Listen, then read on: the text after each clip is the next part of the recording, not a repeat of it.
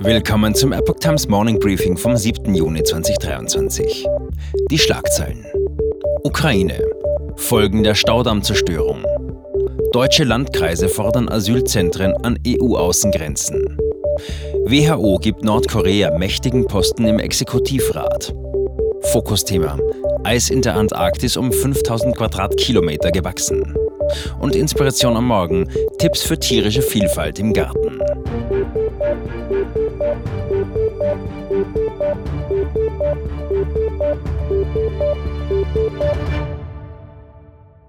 Ukraine-Krieg. Der UN-Nothilfekoordinator Martin Griffiths bezeichnet die Zerstörung des Kachowka-Staudamms im Süden der Ukraine als Katastrophe mit weitreichenden Folgen. Tausende Menschen auf beiden Seiten der Frontlinie seien betroffen. Erste Nothilfe bestehend aus Trinkwasser, Bargeld und psychologischer Betreuung ist bereits auf dem Weg. Der EU-Außenbeauftragte Josep Borrell und Länder wie Deutschland, Frankreich und Großbritannien versicherten ebenfalls Unterstützung. Vor dem UNO-Sicherheitsrat beschuldigen sich Ukraine und Russland gegenseitig für die Zerstörung des Dammes. Gesicherte Erkenntnisse zur Ursache fehlen bisher. Angesichts wachsender Flüchtlingszahlen spricht sich der Deutsche Landkreistag für die Errichtung von Asylzentren an EU-Grenzen aus. Der Präsident des Spitzenverbands, Reinhard Sager, fordert, dass Asylverfahren direkt an Grenzstellen abgewickelt werden und jene, deren Anträge abgelehnt werden, unmittelbar zurückgeschickt werden. Er schlägt vor, dass anerkannte Asylbewerber nach einem fairen Schlüssel auf die EU-Mitgliedstaaten verteilt werden sollten. Der Landkreistagspräsident verwies darauf, dass Deutschland im vergangenen Jahr über eine Million Ukrainer und somit ein Viertel aller ukrainischen Flüchtlinge aufgenommen habe. In den ersten vier Monaten des Jahres 2023 seien im Land zudem gut 100.000 Asylanträge gestellt worden. Dies sei ein Anstieg von 78 Prozent im Vergleich zum Vorjahr. Morgen beraten die EU-Innenminister über die strittige Reform des EU-Asylsystems. Zum Fokusthema. Das Eis in der Antarktis wächst, entgegen aller Warnungen. Das zeigt eine kürzlich veröffentlichte Studie von Dr. Julia Andreasen, Wissenschaftlerin an der Fakultät für Boden, Wasser und Klima der Universität von Minnesota. Demnach hat das antarktische Schelfeis zwischen 2009 und 2019 insgesamt an Fläche zugelegt. Die häufig geäußerten Bedenken über den Kollaps und Rückzug des Schelfeises zeigen ihrer Ansicht nach nicht das vollständige Bild. Das amerikanisch-britische Forscherteam beobachtete, dass bei 18 kleineren Schelfeisen die Eisflächen tatsächlich zurückgingen. Gleichzeitig konnten sie aber bei 16 größeren Schelfeisen ein deutliches Flächenwachstum von rund 5300 Quadratkilometern feststellen. Das entspricht einer Vereisung der doppelten Fläche des Saarlandes. Als Schelfeis bezeichnet man eine dicke Eisplatte, die auf dem Meer schwimmt, aber noch mit dem Eis auf dem Festland verbunden ist. Wenn ein Stück davon abbricht, bezeichnet man diesen Prozess als Kalben. Im Anhang der Studie führen die Forscher außerdem die Veränderungen aller 34 ausgewerteten Schelfeise einzeln auf. Dabei zeigt sich, unabhängig von der geografischen Lage, ein bewährtes Muster.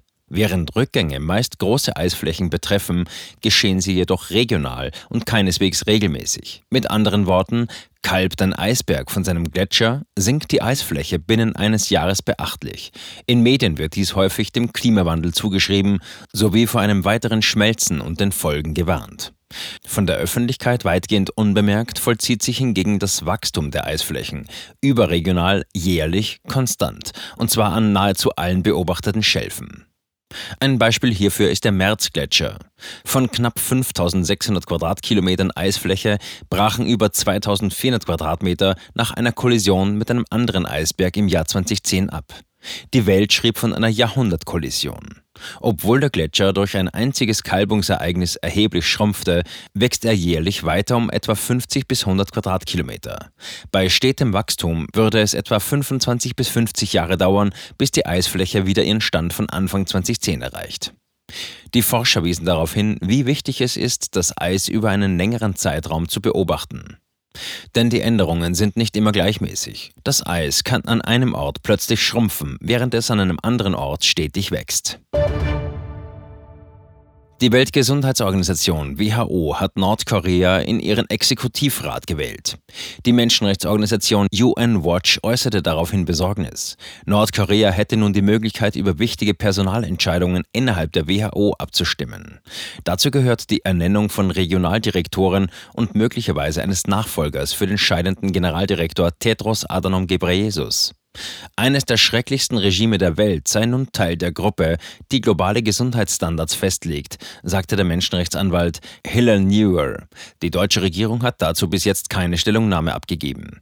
In Reaktion auf Nordkoreas neue Position in der WHO fordert der republikanische Präsidentschaftskandidat Ron DeSantis den Austritt der USA aus der Organisation.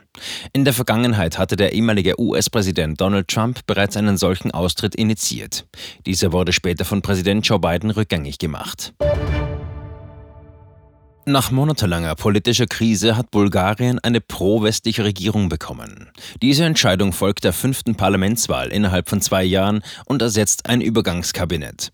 Die neue Regierung resultiert aus einem Kompromiss zwischen zwei rivalisierenden Lagern. Das Amt des Ministerpräsidenten wird alle neun Monate wechseln. Als erstes ist der linksliberale ehemalige Bildungsminister Nikolai Denko Regierungschef. Danach folgt die konservative bisherige EU-Kommissarin für Forschung, Kultur und Jugend, Maria Gabriel.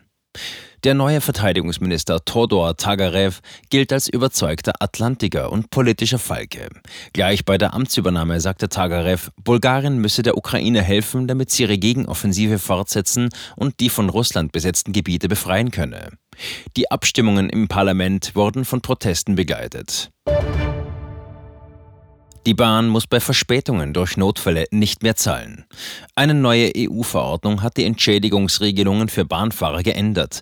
Ab sofort müssen Bahnunternehmen in der EU bei Verspätungen aufgrund außergewöhnlicher Umstände wie Kabeldiebstählen oder Notfällen im Zug keine Entschädigung mehr leisten. Außerdem ist die Unterbringung im Hotel bei Zugausfällen auf maximal drei Nächte begrenzt. Bisher konnten Fahrgäste durch die Verordnung bei Verspätungen ab einer Stunde 25 Prozent und ab zwei Stunden 50 Prozent des Ticketpreises zurückverlangen. Nun soll es möglich sein, bei einer voraussichtlichen Verspätung von mehr als einer Stunde auf einen Zug eines anderen Anbieters umzubuchen. Entschädigungsanträge müssen innerhalb von drei Monaten und nicht mehr wie bisher innerhalb eines Jahres gestellt werden. Diese Regelung ist seit heute in Kraft. Tipps für tierische Vielfalt im Garten. Ein naturnaher Garten bietet wertvolle Lebensräume und hilft als kleines Biotop vielen Arten. Der Naturschutzbund NABU hebt hervor, dass bereits kleine Änderungen im Garten mehr Tiervielfalt bringen können. Dazu gehört das Pflanzen heimischer Sträucher oder das Anlegen von Blumenrasen. Sogar eine wenig bearbeitete Ecke kann ein Paradies für Tiere sein. Totholzelemente und offene Böden bieten zudem nützliche Rückzugs- und Überwinterungsmöglichkeiten. Ebenso kann ein Miniteich selbst auf kleinstem Raum Lebensraum für Libellen und andere wassergebundene Insekten bieten. Gärtner profitieren ebenfalls von der Artenvielfalt, da beispielsweise Marienkäfer oder Florfliegen unerwünschte Arten in Schach halten. Mehr dazu auf epochtimes.de. Das war das Epoch Times Morning Briefing mit Alexander Sieber. Die Epoch Times steht für Aufrichtigkeit und Neutralität im Journalismus. Bitte unterstützen Sie unsere Arbeit mit einem Abonnement und empfehlen Sie uns weiter.